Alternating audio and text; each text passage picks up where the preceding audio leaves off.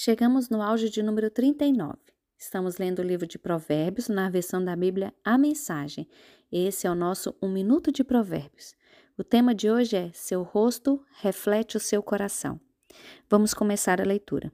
Seja sábio, meu filho, e, faz, e me faça feliz. Assim nada que o mundo atirar em meu caminho irá me aborrecer. Um prudente vê um problema se aproximando e foge. O insensato entra de cabeça e quebra a cara. Não se esqueça da calção quando fizer o um empréstimo.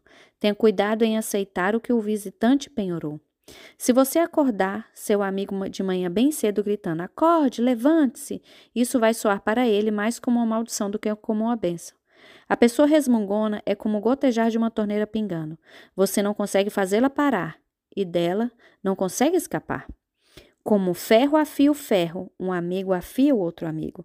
Se você cuidar do seu pomar, colherá muitos frutos. E se você honrar seu chefe, também será honrado.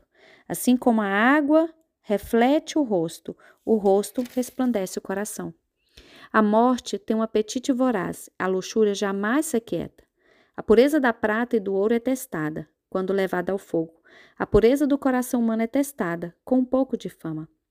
Triture o insensato até o último osso, e não conseguirá remover dele a tolice.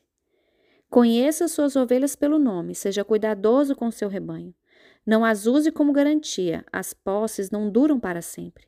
Assim, quando a safra chegar e a colheita estiver estocada nos celeiros, você poderá tricotar lindas blusas de lã dos cordeiros e vender as suas cabras por um bom preço. Haverá muito leite e muita carne para alimentar você e a sua família em tempos difíceis. Vou ficando por aqui. Espero vocês no próximo áudio.